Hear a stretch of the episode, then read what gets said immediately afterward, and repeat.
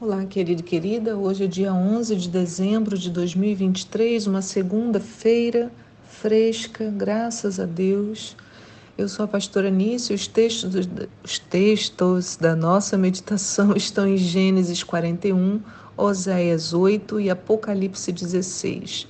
Nós estamos em meio à celebração da festa de Hanukkah. Hoje é o quarto dia, mas ao pôr do sol de hoje, nós entraremos no quinto dia. E nós temos aproveitado essa festa para fazer uma reflexão sobre o fruto do Espírito. Então, acompanhe né, cada um, cada dia, cada momento, né, nós temos parado para fazer uma reflexão. Também aproveitamos em tempo de festa né, não deixar de lado a nossa oração por Israel para que haja paz sobre Jerusalém, que haja um cessar dessa guerra terrível. A pergunta de hoje é: estamos prontos a todo momento? Eu e você, estamos prontos a qualquer momento? A nossa reflexão de hoje está baseada em Gênesis 41, mas Oséias 8 e Apocalipse 16 também têm uma grande relação e falaremos sobre eles. E quanto mais estudamos a vida de José, mais eu fico admirada, né? Como que esse homem era diferenciado. Desde a sua mais tenra juventude, José demonstrava um caráter digno, uma profunda obediência ao Senhor. No capítulo 40, encontramos José na prisão, cuidando de dois novos prisioneiros. Você lembra disso? Foi devocional, acho que de sexta-feira passada ou de quinta. A pergunta de José era: por que vocês estão com o rosto tão abatido? E quando ele mesmo, né, José, teria todos os motivos para estar, estar com o rosto contristado. José não se deixou abater. Apesar de tudo, ainda mantinha a capacidade de estender a mão para quem estava ao seu lado. Hoje, no texto de hoje, em Gênesis 41, também há algo bonito de se ver. Já, haviam se, já havia se passado dois anos desde o episódio desses presos na cadeia, que falamos semana passada, quando José havia recebido a promessa de uma falsa gratidão, né, de que seria retirado da prisão, porque ele interpreta dois sonhos, um sonho dizendo que esse homem sairia da prisão e outro que infelizmente ele morreria. Aconteceu isso. O homem que saiu da prisão falou: "Olha, quando eu tiver a minha liberdade restaurada, eu tiro você daqui". Né? Mas esse homem não cumpriu a palavra e José permanecia ali preso. Mas não nos enganemos. José na cadeia era o homem mais livre de todo o Egito, porque o seu coração estava em Deus. Sua alegria, sua força provinham do alto. Enquanto todos os demais viviam sob o medo do rei do Egito, José vivia livre, estando na prisão. Faraó, nesse período, José está lá na cadeia, tem dois sonhos e novamente não houve quem os interpretasse. Então, esse chefe dos copeiros, esse segundo homem né, que havia tido a sua liberdade restituída, se lembrou de José. É claro que ele tinha dois motivos para lembrar, né? Primeiro, porque Deus estava incomodando para que a justiça fosse feita, mas também porque ele queria aparecer para o faraó, né? E dar uma solução para o problema de faraó. E, o, e fala para faraó, olha, tem um rapaz aí, e José já tinha 30 anos, tem um, já não era rapaz, né? Tem um homem lá na prisão e ele é capaz de interpretar os sonhos, porque ele interpretou o meu e do fulano e tudo se cumpriu. E o rei manda chamá-lo. Mas no verso 14 tem um detalhe, diz assim: Assim que ouviu isso, Faraó mandou chamar José, que foi trazido às pressas da prisão onde estava. Depois de se barbear e trocar de roupa, apresentou-se perante Faraó. Então o Faraó dirigiu a palavra a José e declarou: Eu tive sonhos que ninguém consegue interpretar. Entretanto, ouvi dizer que quando ouves qualquer sonho, podes decifrá-lo. Contudo, José disse a Faraó: Quem sou eu? É Deus quem dará ao Faraó uma resposta favorável. Ai, eu fico sempre muito emocionada com a postura de José, né? nunca assumindo para si a glória. Quem sou eu? Mas Deus vai dar a Faraó uma resposta favorável. Mas eu quero que você observe que o chamamento foi às pressas. Né? E Faraó é, José vai falar para Faraó: é exatamente como eu anunciei ao Senhor. Aprove a Deus mostrar ao Faraó aquilo que ele vai fazer proximamente. Sete anos vindouros de muita fartura chegarão e abençoarão toda a terra do Egito. Entretanto, em seguida virão sete anos de fome, e então todo o tempo de abastança será esquecido, porque a fome arruinará a terra. Eu quero que a gente precisa observar, né? Eu quero que você observe junto comigo que José estava pronto mesmo na cadeia, mesmo sendo ludibriado por promessas mentirosas, mesmo aguardando, mesmo tendo sofrido tudo lá que sofreu com a sua família, José estava pronto. Ao ser chamado, ele tinha condições de falar: Quem sou eu? É Deus quem dará resposta ao Faraó, uma resposta favorável. Ele já sabia que Deus daria a resposta. José estava cheio da unção do Senhor, ele não precisou se preparar. Ao ser convocado, sua vida espiritual estava em dia. Ele podia responder prontamente ao chamado. A única coisa que ele precisou foi fazer a barba trocar de roupa para se apresentar num lugar né, de grande é, honra. Mas esse, irmãos, é o chamamento de Hanukkah. Sermos capazes de limpar o nosso templo interior para carregarmos a luz de Cristo em nós, em todo o tempo como o pastor Jorge falou ontem, essa manutenção é constante, assim como no tabernáculo as lâmpadas deveriam ser acesas continuamente.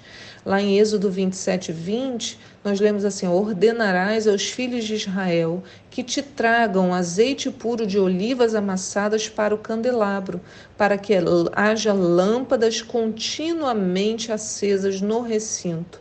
Arão e seus filhos manterão essas lâmpadas acesas na tenda do encontro, fora do véu que está diante das tábuas da aliança, para que queimem desde a tarde até a manhã perante o Senhor, e este é um decreto perpétuo para as gerações dos filhos de Israel. Então você entende que não é de vez em quando?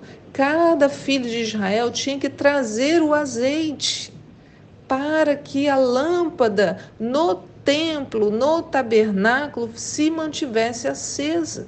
Então, a única coisa que Arão e seus filhos faziam era colocar o azeite no lugar e acender. Mas o azeite era trazido pelas pessoas, por mim por você. Irmãos, as lâmpadas estão acesas de modo contínuo. Isso significa que a nossa limpeza interna e a nossa luz são contínuas também, desde a tarde até a manhã. Quer dizer, o dia inteiro, porque a Bíblia conta um dia assim, da tarde e amanhã foi um, o dia, né? E viu Deus que era bom. Então, o dia inteiro. Paulo nos ensina em 1 Tessalonicenses 5 a não permitir que o espírito se apague. No verso 19 fala: Não apagueis o fulgor do espírito mas precisamos do texto completo para entender a vida para a qual somos chamados. No verso 14 de 1 Tessalonicenses 5, a gente lê assim: Irmãos, também vos exortamos a que admoesteis os sonolentos, consoleis os desanimados, ampareis os fracos e sejais pacientes com todos. Evitai que ninguém retribua o mal com o mal, mas encorajai que todos sejam bondosos uns para com os outros. Conservai permanentemente a vossa alegria, orai constantemente, dai graças em toda e qualquer circunstância, porque essa é a vontade de Deus em Cristo Jesus para convosco. Não apagueis o fulgor do Espírito, não trateis com desdém as profecias, mas examinai todas as evidências, retende o que é bom. Afastai-vos de toda forma de mal que o próprio Deus de paz vos santifique integralmente, que todo o vosso espírito, alma e corpo sejam mantidos irrepreensíveis na vinda do nosso Senhor Jesus Cristo. Aquele que vos chama é fiel e ele também o fará. Aleluia!